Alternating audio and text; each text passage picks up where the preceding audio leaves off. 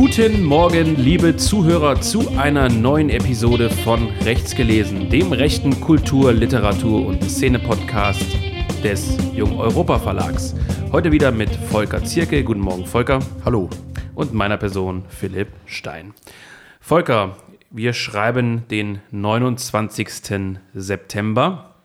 Es ist ein gewissermaßen historisches Datum, denn heute erscheinen unsere beiden neuen Bücher Russendämmerung und das Ende der Benesch-Republik. Und ganz zufällig ist heute auch noch ein anderer historischer Tag, nämlich der Tag des Münchener Abkommens. Wobei man jetzt darüber streiten könnte, ob nicht der 30. September eigentlich der Tag des Münchner Abkommens ist, aber wir legen das jetzt mal so fest, der 29. September 1938. Es ist also 85 Jahre her, ich bin nicht so gut in Mathe, ne? müssten 85 Jahre sein, seit im sogenannten Führerbunker, Führerbau, so rum, Führerbau in München, das Münchner Abkommen zwischen Hitler, Chamberlain, Daladier und Mussolini getroffen wurde.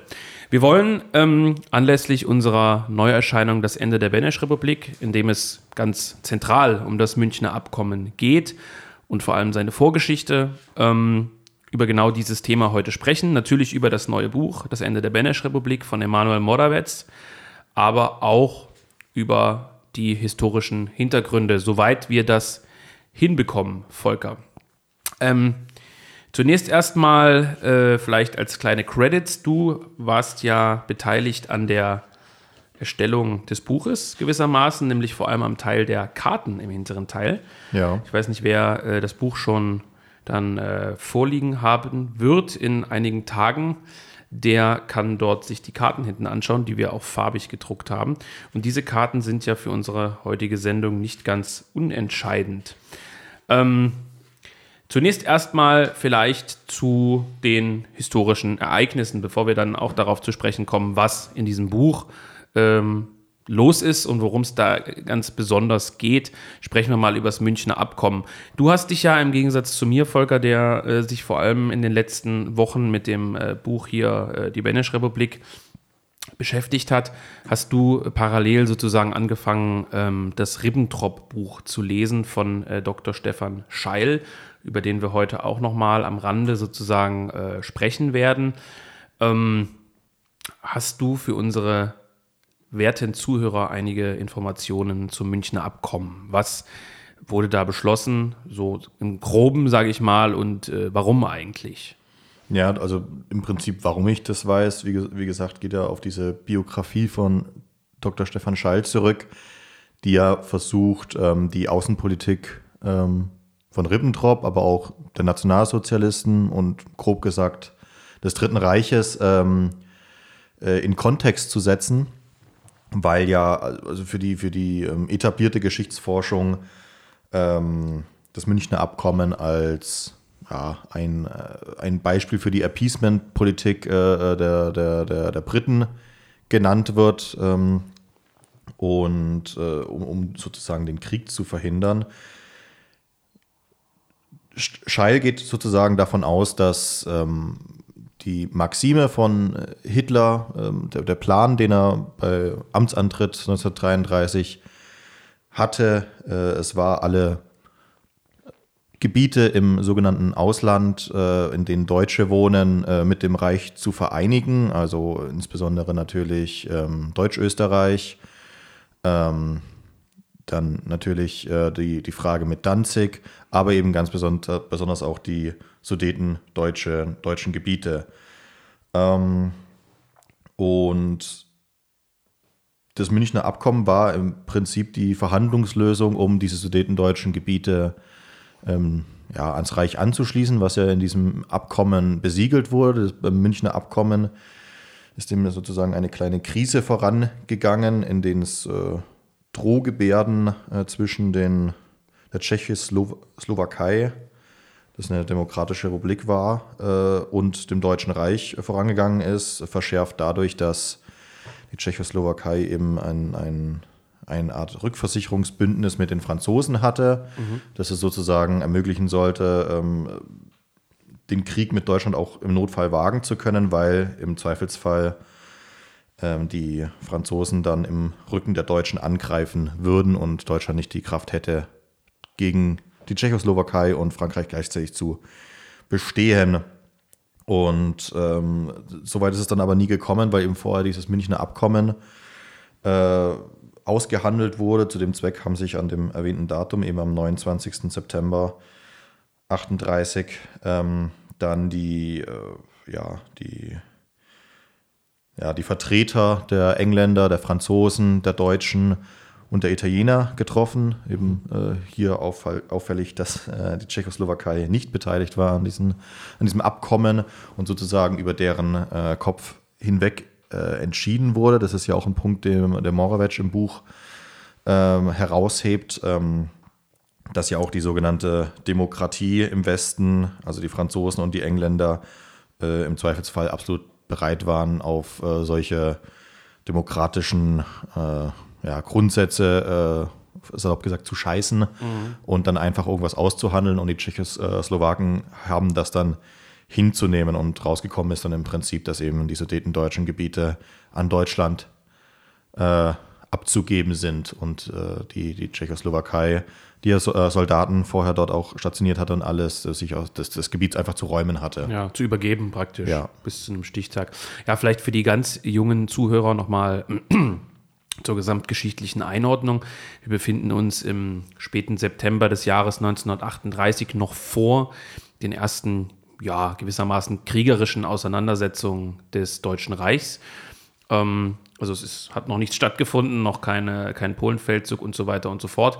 Das heißt, äh, es kann zu diesem Zeitpunkt, und deswegen sage ich das, auch noch niemand so richtig einschätzen, ähm, was das Deutsche Reich bzw. die Wehrmacht in diesem Fall zu leisten imstande ist. Also es ist für äh, verschiedene Beobachter, sowohl der späteren Alliierten als auch der Tschechoslowakei, Polen und so weiter, relativ schwer einzuschätzen, ähm, wie stark Deutschland militärisch ist. Natürlich gibt es Militärexperten. Emanuel Morawetz war ja selber ein Militärexperte, ein Analyst, auch an der Universität und so weiter, also äh, ja, im, im, im militärischen Stab.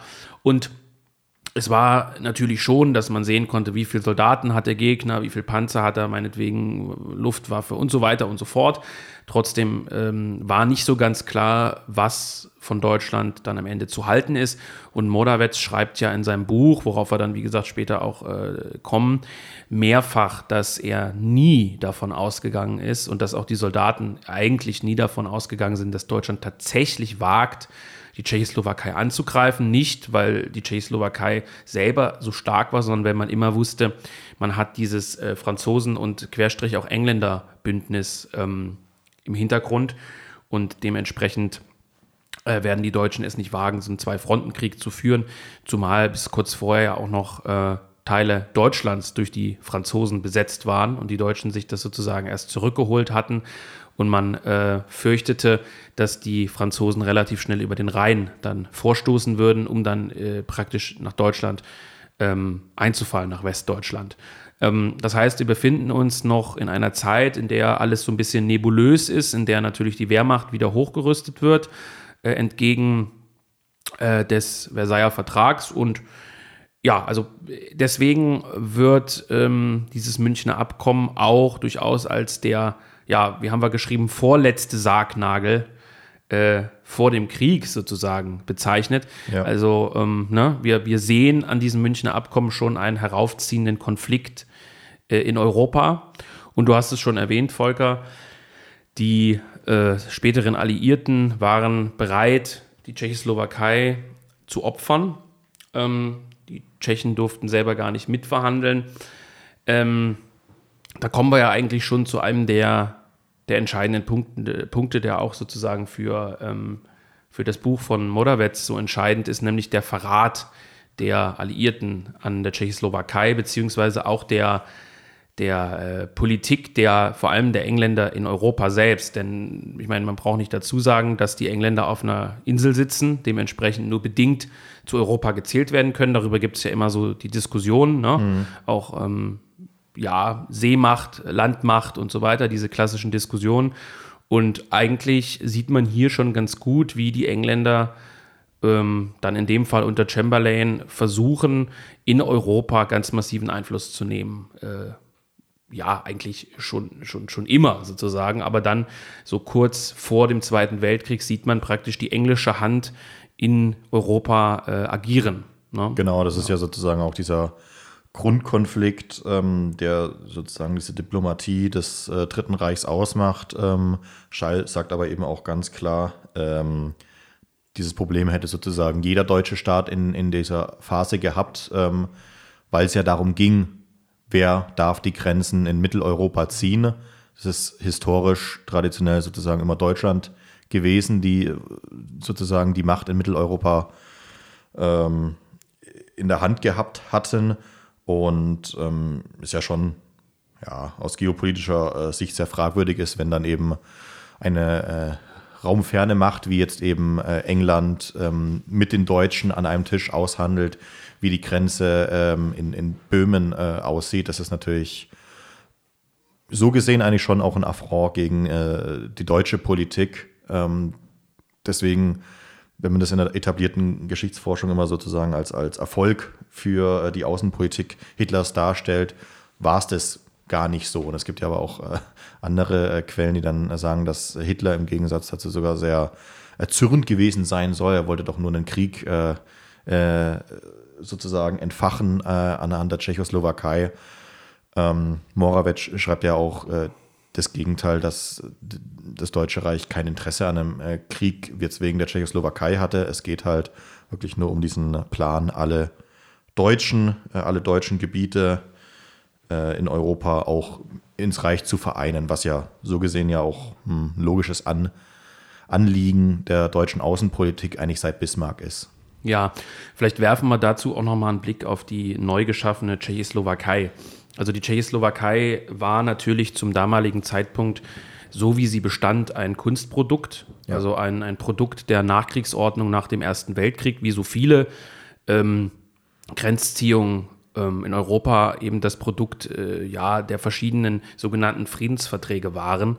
Und äh, da waren natürlich aufgrund äh, der tja, wie sagt man, nicht nur der Sprachen, sondern auch der Ethnie natürlich Konflikte äh, vorprogrammiert. Also auch wenn wir heute in einem durchaus äh, ethnisch durchmischten Europa leben, ich glaube, das kann man grundsätzlich so sagen. Und auch Migration, jetzt mal unabhängig der Massenmigration, äh, äh häufiger geworden ist, also dass auch Leute aufgrund von Berufen und so weiter umziehen, muss man sich ja immer wieder vor Augen halten, dass wir es damals mit einer Welt zu tun haben, in dem äh, sozusagen die Abstammung, die Volkszugehörigkeit noch eine weitaus bedeutendere Rolle spielte, auch für den Normalbürger, sowohl hinsichtlich der eigenen Identität als auch natürlich der, ja, alles, was dazugehört, also der Tradition, der Abstammung und so weiter und auch äh, äh des, des, eigenen Verständnisses von, äh, von Lebensgestaltung. Das heißt, ähm, wir finden sozusagen in der Tschechoslowakei ähm, verschiedene Völker vereint, so wie wir es im Laufe der Historie natürlich immer wieder hatten.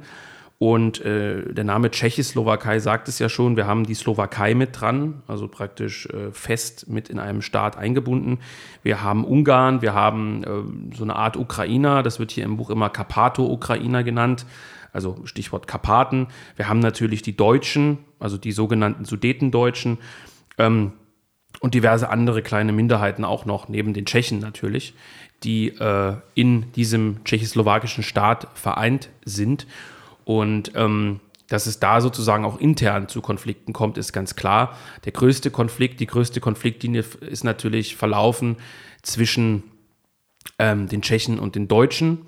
Wobei äh, Moravec in dem Buch immer mal wieder andeutet, dass äh, Teile der Deutschen angeblich relativ zufrieden gewesen seien äh, in diesem neu geschaffenen Staat, äh, Stichwort äh, Minderheitenrechte und so weiter und so fort, also dass die weitreichende ähm, Freiheiten gehabt hätten und dass der tschechoslowakische Staat es eigentlich ein Stück weit schon geschafft hätte, diese ähm, Deutschen immer einzubinden.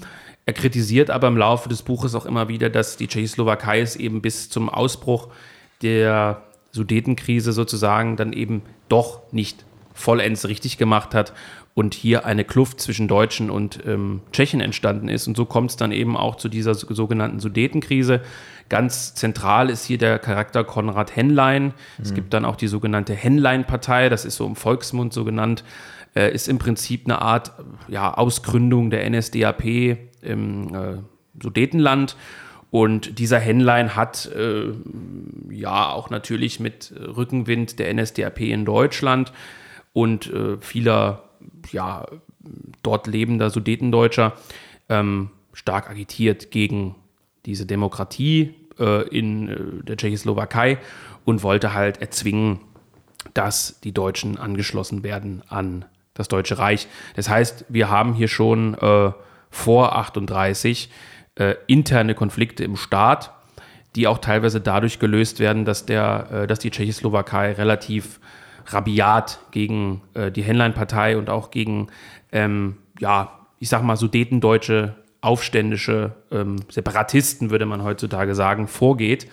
Und also Hitler hat gewissermaßen mit dem Münchner Abkommen eigentlich diese Zuspitzung im Sudetenland nur genutzt.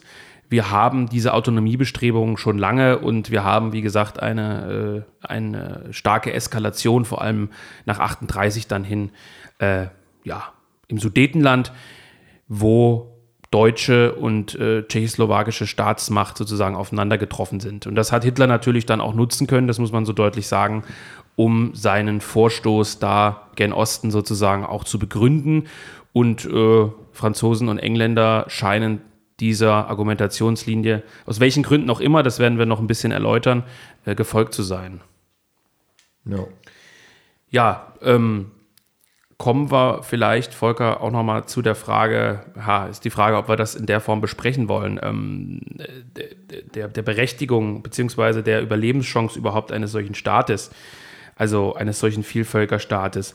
Ähm, ob es überhaupt, du hast es ja schon angedeutet, ob es da überhaupt ein vermeidlich, ob das überhaupt vermeidbar war, dieser Konflikt, ne, gewissermaßen. Also ähm, nehmen wir mal an, Deutschland hätte jetzt eine andere, andere Führungsperson vorne dran gehabt, irgendeinen, ich sage jetzt mal, konservativen deutschnationalen Politiker. Du hast ja auch Bismarck schon äh, kurz mal genannt. Ähm, lag das aus deiner Sicht jetzt tatsächlich, also die Eskalation der Sudetenkrise, ist das tatsächlich sozusagen die unmittelbare Folge der hitlerischen Eroberungspolitik im Osten, so wie es immer dargestellt wird. Sozusagen Hitler hat schon in seinen Frühschriften äh, festgelegt, dass er gen Osten stoßen will, um Lebensraum zu erobern. Oder handelt es sich bei der Sudetenkrise äh, um, um anderes Paar Schuhe? Wie gesagt, in, in der Ribbentrop-Biografie geht eben Schall davon aus, dass äh, die Zielsetzung der äh, Politik des Dritten Reiches ähm, eben auf Anschluss der Gebiete äh, gelegt wurde, die von Deutschen bewohnt werden, in denen Deutsche leben. Äh, und natürlich die Revision des Versailler Vertrags. Und das ist vollkommen im Einklang mit ähm, allen allen, wirklich mit allen äh, äh, außenpolitischen Bestrebungen im Deutschen Reich, in der Weimarer Republik und äh, im Dritten Reich. Also es gibt ja da verschiedene ähm, Parteien. Wir denken mal an, an Stresemann, der im Prinzip auch nichts anderes versucht hat, als ähm, den Versailler Vertrag äh, wieder zu revidieren und ähm, Deutschland wieder zu einer gewissen Stärke, die eben Autonomie auch äh, die Voraussetzung für Autonomie ist, ähm, zu gewährleisten. Wir haben aber natürlich auch diesen ganzen Apparat an Beamten im Dritten Reich auch, die weitestgehend ähm, vom Kaiserreich und von der Weimarer Republik übernommen sind, die auch ihre Konflikte mit Ribbentrop und äh, Hitler hatten, aber trotzdem äh, ideell natürlich ähm, daran bestrebt waren, Deutsch-Österreich, aber eben auch ähm, sudetendeutsche Gebiete, ähm, Danzig äh, und die Frage nach dem Korridor, äh, das alles wieder ähm, zum Deutschen Reich äh, rückzuüberführen. Und Scheil sagt eben auch, ähm, das halte ich auch für einen ganz wichtigen Punkt, dass eben dieses Gerede von der, der Eroberung des Lebensraums im Osten, dass das eben auf eine falsche Quelle zurückführt, nämlich diese Hosbach-Protokolle, Hosbach-Niederschrift, ähm, in der Hitler angeblich äh, vor einem kleinen Kreis, relativ kleinen Kreis von Wehrmachtsoffizieren und Generälen ähm, seine Eroberungspläne vorgelegt hätte und dass das einfach Quatsch ist, weil diese Quelle nicht ganz glaubwürdig ist einerseits, ähm, dass die sehr subjektiv gefärbt ist und dass sich auch aus dem Inhalt dessen, was dort geschrieben steht, eben nicht unbedingt ableiten lässt, dass ähm, Hitler vorhätte, erst die ganze Tschechoslowakei zu erobern, ähm, dort äh, alle nicht arischen Bürger umzubringen und dann am besten gleich nach Moskau weiter zu marschieren. Das steht wohl nicht dort drinnen. Und ich sehe eigentlich auch keinen rationalen Grund, warum man das jetzt glauben sollte, dass es eben so gewesen sein soll. Mhm. Vor allem, weil, und das ist, ja, das schreibt ja auch Moravec äh, sozusagen, das, das sehen, sehen, aber auch alle anderen, das sieht auch die britische Politik lustigerweise so, dass äh, Deutschland im Jahr 38 auch nicht so weit kriegsfähig gewesen wäre. Mhm.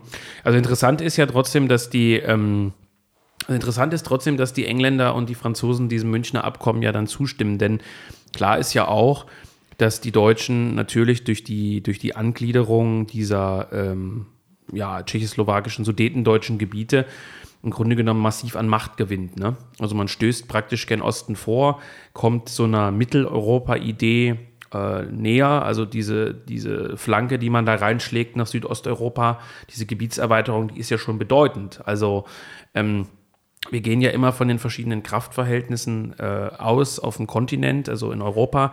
Und die Engländer haben ja nun stets versucht zu verhindern, dass irgendjemand dort die Oberhand gewinnt. Also äh, wir haben natürlich einerseits dieses Bestreben des Deutschen Reiches, alle Deutschen in einem Reich ähm, äh, zu vereinen. Auf der anderen Seite ist natürlich dieses Ringen um die sudetendeutschen Gebiete auch unter äh, geopolitischen, wie man heute sagen würde, und wirtschaftlichen Erwägungen zu betrachten. Einmal haben wir natürlich auch die, also die sudetendeutschen Gebiete waren die wirtschaftsstärksten Gebiete oder mit die wirtschaftsstärksten Gebiete in der Tschechoslowakei. Wir finden dort gerade äh, im Raum auch um Pilsen beispielsweise extrem große Fabriken vor. Also das heißt, man gewinnt auch einen erheblichen Teil der Wirtschaft hinzu, Produktion ganz einfach. Ähm, und wie gesagt, also man schlägt praktisch auch einen Keil, wenn man so will, da irgendwie rein und erweitert sein Gebiet nach Südosteuropa, was ja im Grunde genommen der Ausgangspunkt sein könnte für weitere Bestrebungen gen Osten. Äh, ist also interessant, ähm, dass die Engländer und die Franzosen in dem Fall zugestimmt haben. Vermutlich aber auch, wenn man davon ausging, dass damit der Kuchen erstmal gegessen sei. Ne? Also hm, das, das glaube ich gar nicht. Also, denkst du? Nee, wie gesagt, ich beziehe mich halt immer auf dieses Schallbuch, weil ich auch sonst ähm, davon nicht weiß und man ja auch fairerweise jetzt äh, Guido Knopp äh, Dokumentation dazu nicht ernst nehmen sollte. Aber er sagt eben, ähm, dass Ribbentrop Hitler schon seit seinem Scheitern sozusagen äh, als Botschafter äh, in England, wo es ja darum ging, Bündnis mit England äh, auszuhandeln, davon überzeugt war, dass die Engländer den Krieg wollen, dass es eben auch eine gewisse ähm, Lobby für den Krieg innerhalb Englands, innerhalb der englischen Machtpolitik gibt, hauptsächlich eben den damals noch nicht äh, ähm, ja, wie heißt das bei den Briten? Premierminister, Premierminister. Ähm, äh, Churchill und äh, Anthony Eden, dass dieser Kreis ähm, auf den Krieg hingearbeitet hat, dass auch ein Chamberlain einem Krieg nicht äh, zugeneigt war, aber im Gegenzug zu Churchill war eben dieser Chamberlain davon überzeugt, dass ähm, England erst 1939 kriegsfähig wäre, mhm. um eben einen, einen, Krieg gegen Deutschland führen zu können. Und was eben auch ganz äh, wichtig war, ähm, glaube ich, war dieses ähm, Geplänkel im Hintergrund äh, der Diplomatie, nämlich zu versuchen, ähm, Deut Deutschland von seinen von möglichen Bündnispartnern ähm, zu entfernen. Also hauptsächlich den Japanern und äh, den, den Italienern. Da gab es ja, wie gesagt, auch Dissonanzen. Das ist kein ja. natürliches Bündnis, wie das auch immer dargestellt wird, dass es da eben Versuche gab, auch zum Beispiel einen, einen separaten, ja, ein separates Bündnis mit den Italienern als Engländer einzugehen, um äh, ja, Deutschland auch von diesem Partner, möglichen Partner zu befreien. Ja, die dachten ja, dass Deutschland aufgrund der Südtirol-Frage äh, nicht bündnisfähig wäre mit Mussolini. Ne? Das war ja auch ja. eine Hoffnung der Engländer. Ja, auch schwieriges Thema. Thema ähm, alle Deutschen ins Reich. Natürlich bei Südtirol sozusagen ausgeklammert worden. Deswegen hatten wir ja Stefan Scheil in, in dem Interview, was wir mit ihm geführt haben, was natürlich im Rahmen dieser, dieses Gesprächs sehr zu empfehlen ist. Auf podcast.jungeuropa.de, wo ihr hoffentlich auch diesen äh, Podcast anhört, gibt es also auch das Interview in Schriftform und dort äh, haben wir diese Frage ja auch gestellt. Ähm, ja, warum eigentlich diese, dieser Griff gen äh, Tschechei ja. und äh, das gleichzeitige Fallen lassen, so muss man es ja irgendwo sagen, äh, der Südtiroler. Und da antwortet Scheil ja auch ganz trocken, äh, Südtirol hatte einfach keine große Bedeutung für das Reich. Also zum, weder wirtschaftlich noch geopolitisch und so weiter und so fort. Da ist natürlich die Frage danach, wie ernst es mit diesem alle Deutschen ins Reich äh, gemeint war, muss man schon, also es ist zumindest ein, ein kleiner Kratzer an dieser, an dieser Theorie, ne, dass man äh, Südtirol in der Hinsicht dann eigentlich geopfert hat. Naja, man könnte ja einerseits jetzt dem einwerfen, dass Realpolitik immer die Aushandlung von Kompromissen ist. Ah ja, ähm, klar. Ähm, wie gesagt, das ging ja hauptsächlich darum, ob Deutschland überhaupt in der Lage ist, irgendwelche Bündnispartner ähm, äh, zu mhm. generieren. Ähm, Ribbentrop eben mit der Überzeugung, dass es ab einem gewissen Punkt mit den Engländern eben nicht mehr funktioniert. Ähm, Frankreich auch schwierig, äh, bleiben eigentlich nur noch Italien und äh, lustigerweise die Sowjetunion in, in Europa. Und, Von den größeren Mächten zumindest, ja. Und ja, ja. mit denen äh, gab es ja dann beiderseits auch Abkommen eben ja. in beide Richtungen. Und ja, vor, vor dem Hintergrund ist auch die Südtirol-Sache zu sehen. Und wir hatten das, glaube ich, mal im Gespräch, ähm, äh, wo wir uns hier mal kurz drüber unterhalten haben, auch so, es gab bestimmt auch Kreise innerhalb der deutschen Politik, insbesondere, glaube ich, in der Wehrmachtsführung, die dann diese Italiener auch nicht wirklich ernst genommen haben, die, deren Außenpolitiker ja auch, ähm, sage ich mal zumindest, äh, fragwürdig waren, charakterlich und, und politisch, ähm, also auch, auch eigentlich deutschfeindlich eingestellt teilweise. Ähm, man hat das ja 1944 oder 1943 dann gesehen, als äh, Italien mal wieder äh, aus dem Bündnis mit Deutschland ja. ausgeschert ist, ähm, dass dann einfach ähm, Südtirol und auch ähm, dieser ganze Adria-Bereich von der Wehrmacht besetzt wurde und dann in die Operationszone, hat man das genannt, äh, eingegliedert wurde. Also dass es dann de facto dann doch sozusagen unter deutscher Herrschaft dann gelandet wird. Und ich glaube auch nicht, mal angenommen, Deutschland hätte den Krieg gewonnen, ähm, das irgendwie jemals wieder an Italien wiederzugeben, sozusagen. Ja. Einfach aus einer, äh, aus einer äh, Position der Macht heraus. Was ich sagen will, ist einfach, ähm, dass man Südtirol zeitweise eben als Zugeständnis an den italienischen Bündnispartnern dann überlassen hatte aber je nachdem, wie sich dann der Verlauf der Geschichte auch geändert hätte, wäre es da bestimmt auch zu einer hätte man versucht, es zu revidieren. Ja, ich will die Frage jetzt auch nicht allzu groß aufmachen, aber man muss ja auch fairerweise sagen, dass äh, die, ja, ohne den italienischen äh, Freunden dazu nahe zu treten, also die äh, tatsächliche äh, Kampfkraft der Italiener beziehungsweise ihre Nützlichkeit äh, in einem Bündnis ist ja auch äh, durchaus stark in Frage zu stellen. Das kann man, glaube ich, so sagen. Das ist natürlich die Frage, wie sehr man aus einem ideellen Standpunkt das dann billigen möchte, aber das führt ja auch zu weit weg, weil, wie gesagt, wir, bewegen uns jetzt sozusagen auf dem Parkett der Realpolitik. Genau. Und das war einfach der Stand dann eben äh, 38, 39. Aber ich glaube, wir können rund um das Münchner Abkommen festhalten. Ähm, wir haben also zwei Faktoren. Wir haben äh, einmal sozusagen die Bestrebungen tatsächlich des Deutschen Reiches, alle Deutschen in einem Reich äh, zusammenzuführen. Das ist also ein, ja, heute würde man sagen, Wahlkampfversprechen, das gemacht wurde. Und das, glaube ich, auch durchaus in der äh, nationalsozialistischen äh, Politik und auch in der dahinterliegenden äh, äh, sehr ja, unterschiedlich ausgestalteten Weltanschauung sozusagen durchaus zu finden ist und verankert ist, alle Deutschen, alle Deutschen in einem Reich, in einem Staat, muss man ja auch sagen, zusammenzuführen. Das ist also durchaus ein Ziel, was man ähm, verfolgt hat. Und gleichzeitig, und das ist natürlich auch Stichwort Realpolitik, äh, ganz, ganz wichtig, äh, die Tschechoslowakei oder beziehungsweise das sudetendeutsche Gebiet hatte für Deutschland, äh, für das Deutsche Reich durchaus eine gewisse auch geopolitische und wirtschaftliche Bedeutung. Das sind also wie immer in der Geschichte eigentlich mehrere Faktoren, die dazu geführt haben, dass man, ähm, dass man sozusagen dort aktiv wurde. Und das darf man auch nicht unterschlagen, das muss man eben fairerweise dazu sagen, es gab dort massive Reibungen. Es gab in der deutschen Presse äh, Berichte darüber, dass dort Deutsche massakriert werden vom tschechischen Staat. Und es wurde auch von nicht unerheblichen Teilen äh, in Deutschland gefordert, dass sozusagen hier seitens Deutschland als Schutzmacht interveniert wird, ähm, um sozusagen hier ähm, ja, den Deutschen sozusagen zur Hilfe zu springen und sie nicht allein ja, zu lassen. Ne? Moravec nennt ja im, im Buch ähm, die Tschechoslowakei oder die, die Republik mhm. einen Flugzeugträger. Ja. Im, sozusagen, wenn man sich das äh, auf einer Karte anschaut, ähm, wenn ihr das Buch vorliegend habt, dann sieht man das ja schön. Das ist ja so eine, sozusagen eine Insel, eine demokratische genau. Insel und ähm, im, ja, wie sagt man, im, im, im, Spiegel der Zeit ist natürlich so eine wirklich demokratisch orientierte äh, Republik natürlich ein westliches, äh, ja, eine Enklave sozusagen. Und die war ja auch tatsächlich eben durch dieses Bündnis mit Frankreich ähm, sehr, sehr westorientiert. Na, natürlich. Als, das ist Absolut westorientiert. Das sind, also diese, sind, dieselben Fragen, die wir uns jetzt auch wieder bei der Ukraine ähm, ich wollte es gerade sagen. Ja. Ja, böse Zungen könnten das jetzt vergleichen. Tschechoslowakei und Ukraine. Ja, das ist einfach allein von der Grundverfassung dieses Staates als feindlich angesehen werden muss.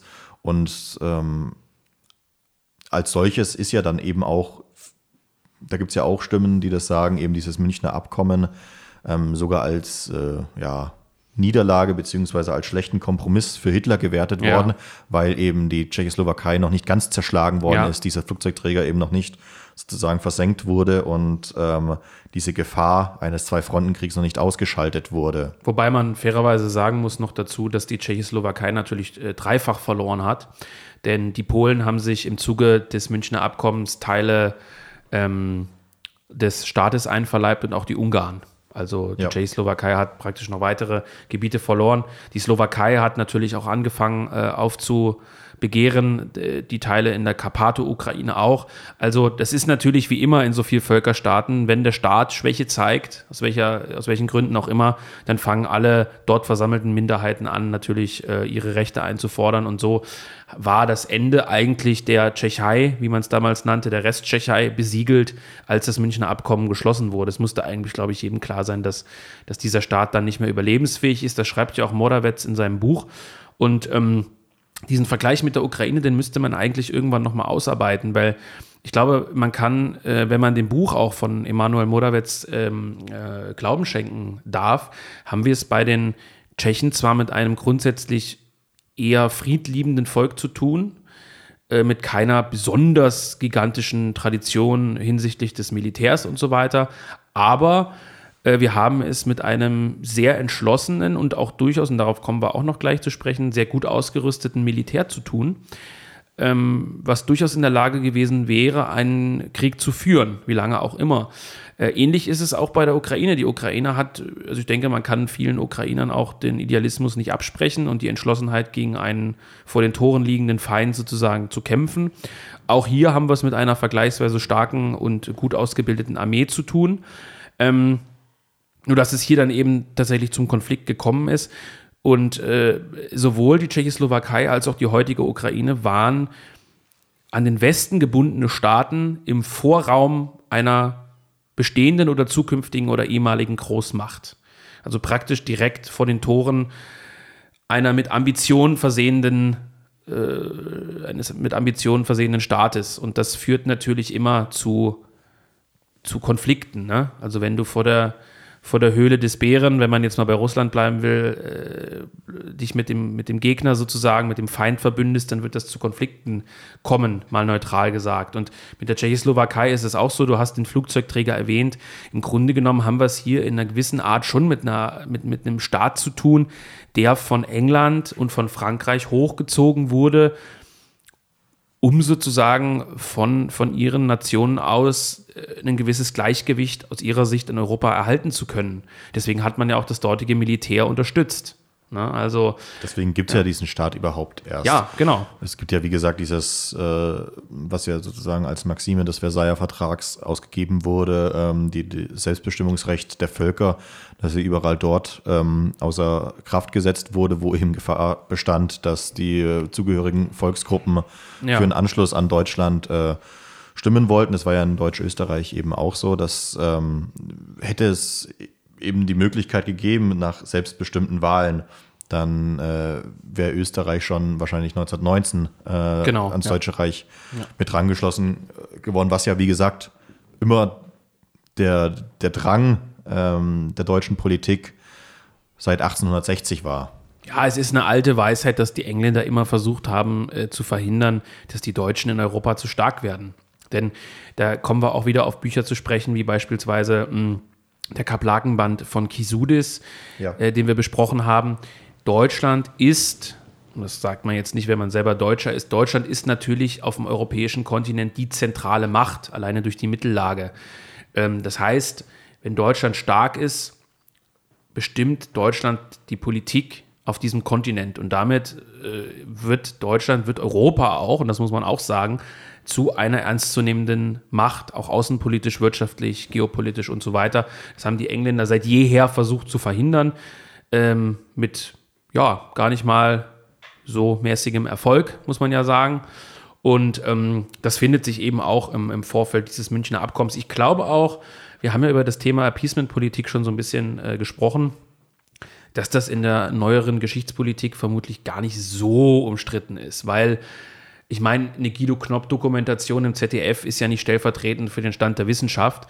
Da ist es natürlich immer klar, Hitler wollte von Geburt an den äh, äh, Vernichtungsfeldzug gegen alles, was nicht deutsch ist. Und damit hat sich praktisch die historische Diskussion eigentlich äh, erledigt, wohingegen sozusagen die späteren Alliierten äh, immer als die Friedensmächte dargestellt werden. Ähm, dass das natürlich vielschichtiger ist und dass es hier eine äh, Politik der Macht und so weiter verschiedener Staaten gab. Ich glaube, wie gesagt, dieser Punkt ist selbst in der sogenannten etablierten Geschichtswissenschaft zumindest nicht ähm, ja, so umstritten, dass weiß man. Weiß ich nicht. Also, weiß ich. Das, das, das Schallbuch ist ja ähm, auch schon zehn Jahre alt, glaube ja, ich. genau. Ähm, und dort führt er ja ein mit ähm, einer Kritik der vorhandenen Ribbentrop-Biografien, mhm. äh, die eben auch äh, ja, sozusagen ein Licht auf die Bewertung der deutschen Außenpolitik in dieser Zeit werfen. Ja.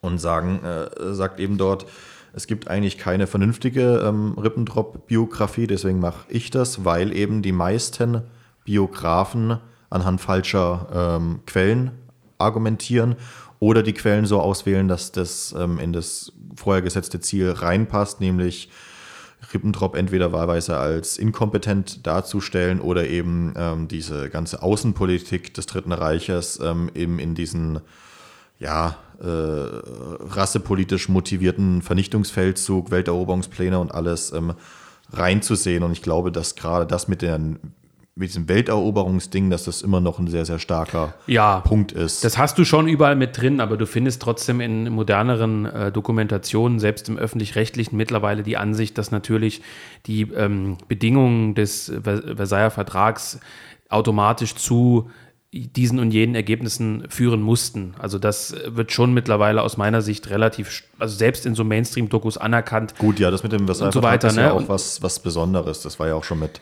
ja, aber das, daraus, daraus ergeben sich ja im Grunde genommen diese, also darauf basiert ja im Grunde genommen auch dieser Konflikt, also dass du sagst, du ziehst einfach willkürlich Grenzen äh, äh, zwischen, zwischen bestehenden Völkern. Du hast ja später, ich meine, brauchen nicht über den Kosovo-Konflikt und so weiter zu sprechen, Serbien, Kroatien und so weiter.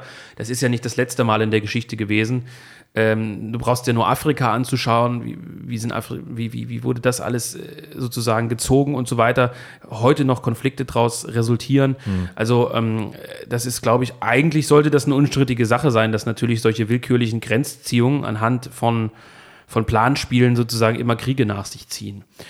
Ja. Aber gut, ähm, was, was ja. für uns vielleicht äh, ganz interessant ist, weil ja ähm, Moravec dezidiert ein, ein äh, tschechischer Nationalist mhm. äh, war der dann eben, äh,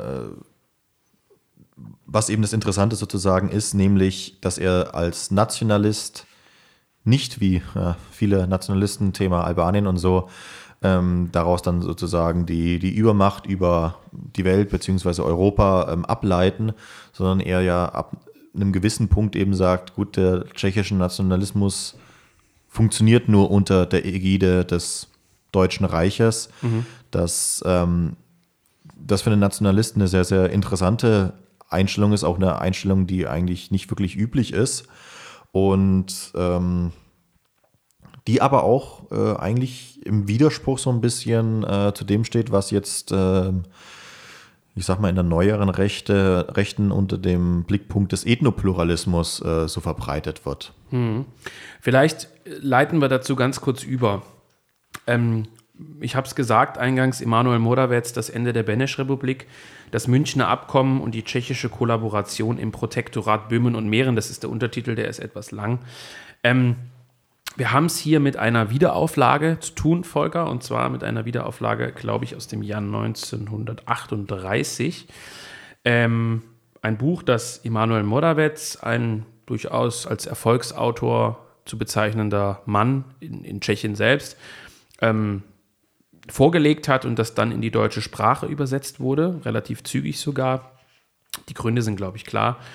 Und äh, wir haben das äh, zusammen mit Antonin Brusek, einem ehemaligen AfD-Politiker, der in Prag geboren wurde, äh, aber in Westdeutschland ähm, aufgewachsen ist, ähm, wieder ausgegraben. Also Brusek war vor seiner Karriere, möchte ich sagen, bei der AfD äh, als literarischer Übersetzer tätig, also seit vielen, vielen Jahren ähm, und hat also immer aus dem Tschechischen übersetzt.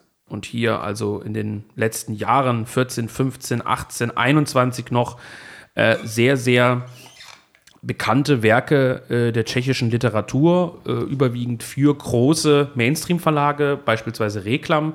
Wer ihn mal eingibt bei äh, YouTube, Antonin Brusek findet auch verschiedene Lesungen von ihm oder Gespräche rund um die Leipziger und Frankfurter Buchmesse mit äh, diesen Verlagen.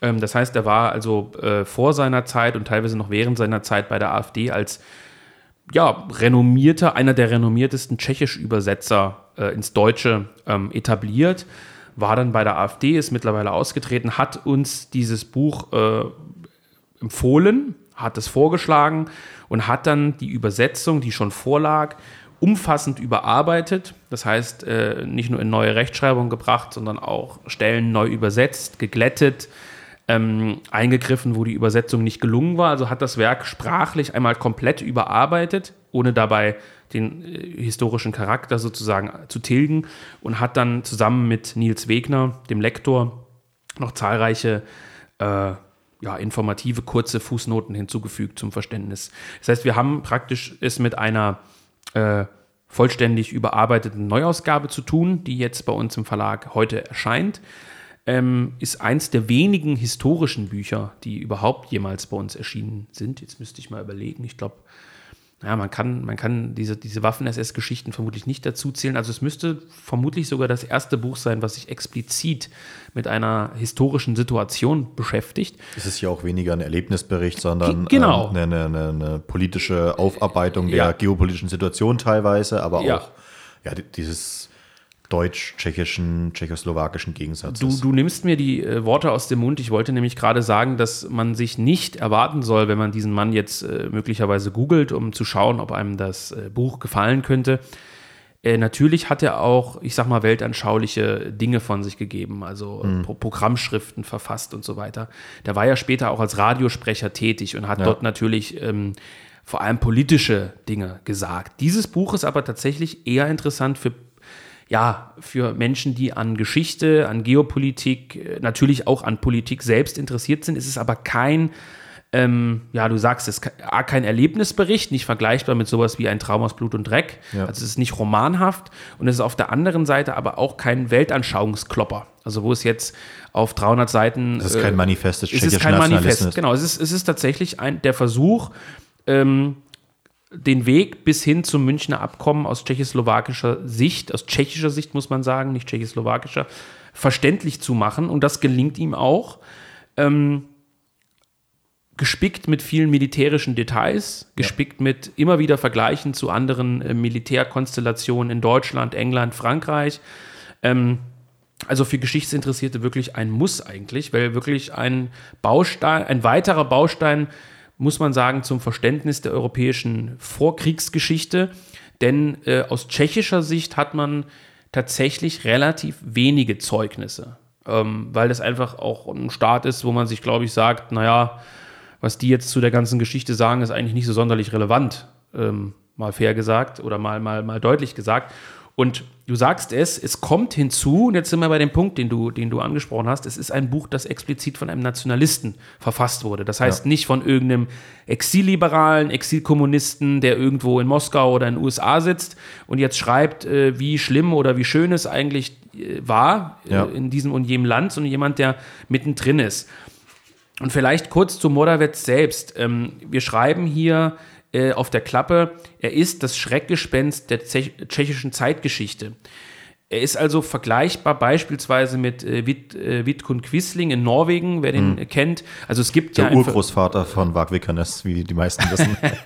es gibt ja in verschiedenen ähm, Staaten, Nationen immer so den Oberkollaborateur, den man Ja. hervorzieht und sagt, das war der große Verbündete von Hitler und der ist uns ganz peinlich und mit dem wollen wir eigentlich gar nichts zu tun haben, das ist das absolute Böse. Ja. Und das ist in Tschechien einmal der gute Heidrich sozusagen. Ja? Also Heidrich ist natürlich kein, kein Tscheche, aber er ist dort vergleichbar, sagt zumindest ähm, Antonin Brusek in einem äh, Interview, das mit ihm noch erscheinen wird. Er ist der Schlechter von Prag, er ist das absolute Böse für viele Ja, Tschechen oder auch für die. Genau, und der eigene Landsmann Moravec ist das auch. Also Ja. er ist praktisch vergleichbar aus tschechischer Sicht mit äh, Heidrich, der äh, ja genau dort auch ähm, tätig war, sagen wir mal.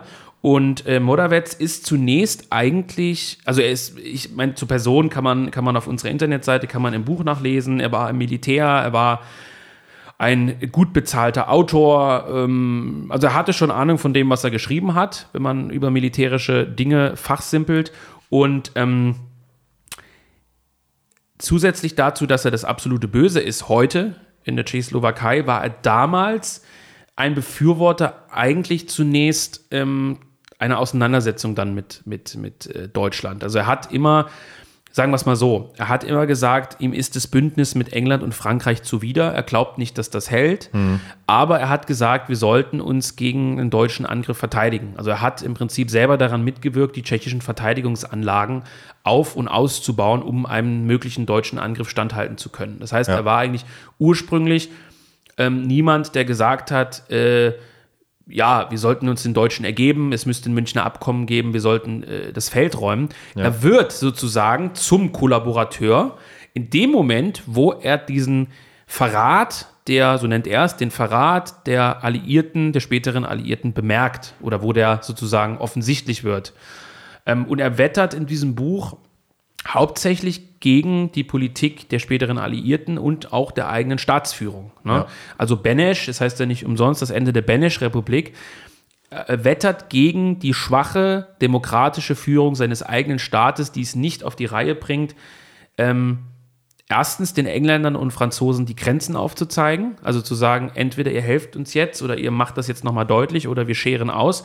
Und zweitens, und das ist jetzt der Punkt, auf den du, glaube ich, auch hinaus wolltest, er kritisiert natürlich, dass man ab einem gewissen Punkt, das ist das Entscheidende, ab einem gewissen Punkt nicht versucht hat, sich A mit den Sudetendeutschen im eigenen Staate und dann B mit dem Deutschen Reich zusammenzutun. Also er ist dann später ein ganz klarer Befürworter eines Bündnisses mit Deutschland gegen äh, die späteren Alliierten und ähm, er wird ja dann später praktisch zu einer Art Handlanger des Deutschen Reiches, das kann man glaube ich schon so sagen. Ja, ähm, er, er schreibt es an einer ähm, Stelle auch ähm, sehr, sehr schön. Es ist natürlich ein unauflösbarer Konflikt, Genau. ähm, weil Deutschland was will, was die Tschechen, die Tschechoslowaken aus, aus nationalistischer Sicht nicht hergeben können. Genau, Und die die, Heimat. Die Tschechen wollen etwas, was aus deutscher Sicht eben nicht hinnehmbar ist. Ja. Und das ist ein, ein, ein Grundkonflikt. Äh, Konflikt. und äh, er schreibt dazu so, als, als kleine Zusammenfassung, als Mini-Fassung ganz schön. Mhm, bitte. Es war nötig, uns zu zertrümmern, damit wir uns die neue Situation in Mitteleuropa vergegenwärtigen, moralisch zu zertrümmern. Weil er sagt eben auch, dass äh, durch diesen Gegensatz, durch einen nicht aufgelösten Gegensatz natürlich auch ja, das Level der Feindpropaganda sozusagen im eigenen Land ähm, steigt, dass man äh, die Volksgruppen agitiert, dass sich solche Spannungen heraufbeschwören, dass ähm, die Bevölkerung, die dem eher abwarten gegenüberstand, glaube ich eher, ähm, die ja keinen Krieg wollten, wie du, wie du gesagt hast, dass die Tschechen an sich natürlich ein friedliebendes äh, Volk sind, dass die sozusagen aufgestachelt werden gegen diese Deutschen. Ja. Und er argumentiert eben, das war halt einmal so hart als Schande, aber auch als, als Demütigung ähm, nötig, dieses Münchner Abkommen, um eben einerseits äh, den Tschechen vor Augen zu führen, dass der westliche Weg, der Weg der äh, Franzosen und der Briten der falsche ist und dass es andererseits eben eine Möglichkeit gibt, eine, ein, äh, einer tschechischen Nationalidentität unter dem, ja, wie sagt man, unter dem, unter der Schirmherrschaft des Deutschen Reiches. So sieht er Ja, das. naja, das ist ganz interessant. Also, ähm, wir hatten ja diesen Punkt schon mal kurz angesprochen. Also, ähm, ich wusste vorher nicht, muss ich fairerweise gestehen, dass ähm, die Tschechoslowakei schon über ein vergleichsweise starkes Militär verfügt hat. Habe ich nicht gewusst. Ähm, dass tatsächlich ähm, zumindest mit der eintreffenden Hilfe der Franzosen, so war es ja geplant, und teilweise der Engländer, womöglich sogar den Deutschen hätte eine nicht unerhebliche Zeit lang standhalten können. Also ähm, man hatte ja äh, in verschiedene Richtungen sozusagen äh, Befestigungsanlagen aufgebaut. Ähm, das heißt, man hat sich, ich weiß nicht, was man sich darunter vorstellen kann. Also man hat ja keine, hat vermutlich irgendwelche Art äh, Befestigungsanlagen halt hochgezogen, also Gibt's ja militärische Stellungen und so weiter. Gibt es ne? ja heute teilweise noch im Erzgebirge. Zum Erzgebirge gehört ja der heute tschechische Teil, Ja, damals genau, eben ja. Sudetendeutsch, äh, deutsche Gebiete, ähm, wo natürlich ja, sehr, sehr viele äh, Bunker und Befestigungsanlagen äh, ja, standen. Ja, also die hat, hat man in einem relativ schnellen Verfahren hochgezogen, hat äh, ja im Prinzip eine relativ moderne Ausbildung der Soldaten ähm, vorangetrieben, hat die Reservisten fit gehalten. Also die Tschechoslowakei hatte keine so schlechte Streitmacht. Auch ganz, vielleicht noch am Rande, das ist ganz interessant. Ähm, äh, wer sich damit beschäftigt hat, äh, militärhistorisch, ähm, die Tschechen bzw. die Tschechoslowakei hatte ja eine unfassbare ähm, Schwermetallindustrie, Genau, die ja. eben ähm, Sköderwerke, wie man aus Deutschland so, so schön sagt, ähm, Panzer äh, gebaut hat, die den Deutschen ebenbürtig waren und die ja von den Deutschen dann auch im Zweiten Weltkrieg später genutzt wurden. Mhm. Ähm, Thema eben äh, Panzer 35, Panzer 38 Mhm. in Klammern T, das eben für die tschechische Produktion steht, die ähm, sehr, sehr lange genutzt wurden. Ähm, das ist, finde ich, ein ganz interessanter Fakt. Wer zum Beispiel die Biografie des äh, Panzerasses Otto Karius gelesen hat, auch er hat seine ersten Erfolge in Russland mit einem Panzer 38 erfahren. Naja, das ist also äh, tatsächlich ganz interessant, dass man durch dieses Buch erfährt, dass hier äh, sich im Grunde genommen jahrelang auf einen möglichen Konflikt mit dem Deutschen Reich vorbereitet wurde und dass man jetzt nicht nur davon ausgegangen ist, dass man im Prinzip, äh, die Franzosen werden uns schon retten. Klar war das dann irgendwie die Hoffnung, weil man natürlich wusste, dass man langfristig nicht standhalten kann, aber äh, dass man hier doch über eine relativ äh, moderne und gut ausgerüstete äh, Armee verfügt hat. Ist natürlich auch klar, weil mit, mit der Grundsteinlegung der Tschechoslowakei durch den Versailler Vertrag ist natürlich auch vorprogrammiert, dass man ausschließlich von Feinden umgeben ist. Klar. Also das Deutsche Ja. Reich mal hingestellt, du hast unten eben äh, Österreich, du hast vorhin erwähnt, äh, Ungarn und äh, Polen, Polen, die ja. ihr eigenes Interesse an dem Staatsgebiet sozusagen haben. Die und Russen natürlich die Sowjetunion, so- ja, genau, genau, die ja. natürlich auch ein Interesse daran haben, immer was äh, sich vom Kuchen abzuschneiden. Und das ist natürlich für so einen Staat eine denkbar schlechte Ausgangsposition, ähm, wie es ja für Deutschland auch eine schlechte Ausgangsposition war. Ja, ja, genau. Ähm, und das ist aber, wenn man jetzt nur das Münchner Abkommen kennt, als einen Punkt in der Geschichte, der irgendwie in typischen Büchern, Dokumentationen so ein kleiner Durchlaufposten ist, ja, dann kam es zum Münchner Abkommen und, und, und so weiter und so fort, dann geht man halt davon aus, dass die sich sozusagen ergeben haben mit erhobenen Händen, weil sie sowieso nicht wehrfähig waren. Und das ist also eine ganz interessante Situation, dass wir ja, am 29. September 1938 ja gefüllte Stellungen vorfinden. Also die Tschechen haben ja ihre Stellungen bezogen. Die haben die Reservisten aktiviert. Die sitzen im Grunde genommen in ihren, also bildlich, die sitzen in ihren Befestigungsanlagen, warten auf den Angriff und kriegen dann sozusagen die Meldung über die Presse, war es glaube ich sogar, wir haben uns ergeben, räumen und nach Hause laufen. Ja. Das musst du dir auch moralisch mal für so, einen- für so einen Soldaten vorstellen, äh, dann im Nachgang der dann da wirklich sitzt und denkt, jetzt geht's los, jetzt werden wir angegriffen, jetzt sterbe ich vielleicht, jetzt verteidige ich das Vaterland, das wäre jetzt die andere Variante. Und dann kommt der Befehl, äh, wir räumen das Sudetenland. Es war alles für die Katz im Endeffekt, die Vorbereitung und wir sind jetzt die, die Besiegten, die, die, die, die. Es ist, es ist, äh, wenn man das sozusagen so ganz äh, subjektiv sagen will, ähm, sehr unheroisch. Ja. Ne? Also ist eine sehr unheroische Niederlage. Äh, Brusek sagt aber, den habe ich zu diesem Punkt in einem, wie gesagt, noch erscheinenden Interview auch befragt. Ähm, er hält es für die richtige Entscheidung, das ist ganz interessant. Äh, Scheil wiederum sagt ja, das ist so ein typisch, also vielleicht hat Scheil damit recht. Scheil sagt in dem Interview ja, ähm, es ist ein, ja, typisch ähm, tschechischer Gedanke. Also die Polen hätten sich bis zuletzt verteidigt, so sagt er das. Ne? Und ähm, Brusek stimmt gewissermaßen zu und sagt, naja, äh, es war schon besser so, sonst wären wir halt platt gemacht worden. Ja, und, du und hättest Morawetsch halt sagt ja im Prinzip, ähm, es war halt nötig. Ja, ja, beziehungsweise er sagt dann, es ist sowieso jetzt zu spät. Also die, die, die, die Franzosen haben uns dann auch verraten, ne? Also er bringt lustigerweise beide Punkte irgendwie mit rein.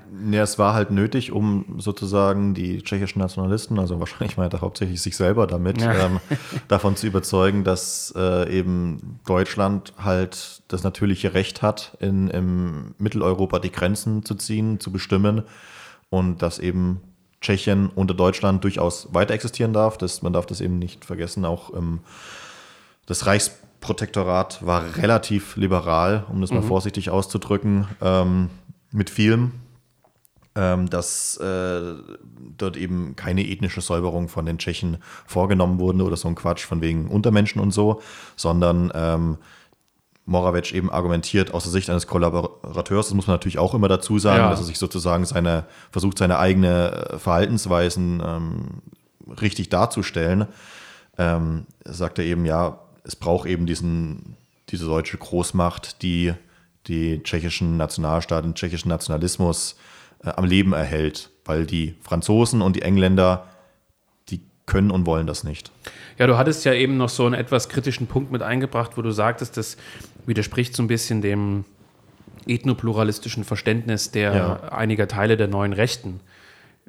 Ja, also das ist ja im Grunde genommen, es ist, das ist eigentlich somit das Spannendste an, an dieser Person. Das schreibt auch dann Brusek in, in seinem sehr, sehr langen und sehr, sehr guten Nachwort, diesem Essay, was er praktisch äh, dazu, ge, dazu gepackt hat dass, ja, also dass du bist Nationalist, willst deine eigene Nation, dein eigenes Volk, deine Heimat und so weiter erhalten, kannst das aber aus eigener Sicht irgendwie nur dann tun, wenn du dich dem Fremden unterordnest. Und unterordnest. Ein Gedanke, der einem normalen Mann ja eigentlich komplett fremd ist. Also zu sagen, man, man ordnet sich irgendeiner fremden Macht unter, um irgendwie existieren zu können. Das hast du ja schon ganz schön ausgeführt. Und ähm, es, die, die, diese Großmacht, dieser Großmachtsgedanke, also das ist praktisch hier ein deutsches Reich, irgendein Reich, irgendeine Nation, was auch immer, irgendein Gebilde gibt, was sozusagen die anderen nicht in, in, in tyrannischer Art und Weise kontrolliert, sondern ähm, sie irgendwie schon besetzt hält. Es ist so ein komischer Zwischenstatus, also es, es, es widerspricht sozusagen der Idee, dass jedes Volk seines eigenen Schicksals Herr ist. Ne? Naja, wir können ja wieder den Rückgriff auf ähm, äh, Dimitros äh, Kisudis und seinen äh, Mitteleuropa-Kaplaken, das wir hier schon mal besprochen haben, ja. wagen. Ähm, dort schreibt er ja sozusagen, dass die Idee des deutsch dominierten Mitteleuropas immer eine vergleichsweise liberale war, in dem Sinne, dass andere Volksgruppen und ihre Staaten oder Konstrukte, in denen sie sich konstituiert haben, immer akzeptiert wurden, nur eben dass das, das große Ganze immer von einem Zentrum, beziehungsweise im Heiligen Deutschen Reich eben so ein Wanderzentrum sozusagen, ähm, kontrolliert wurde. Und das finde ich ganz interessant, weil am Ende seines Kaplaken kommt ja Kisudis auch auf ähm, Polen und das Intermarium zu sprechen. Ja. Und er sagt eben, die Polen vertreten halt eine Konzept mit diesem Intermariumsding eine Konzeption von Mitteleuropa, die absolut inkompatibel mit diesem historisch gewachsenen Mitteleuropa der Deutschen ist. Mhm. Und deswegen gilt es sozusagen, diese Idee zu bekämpfen.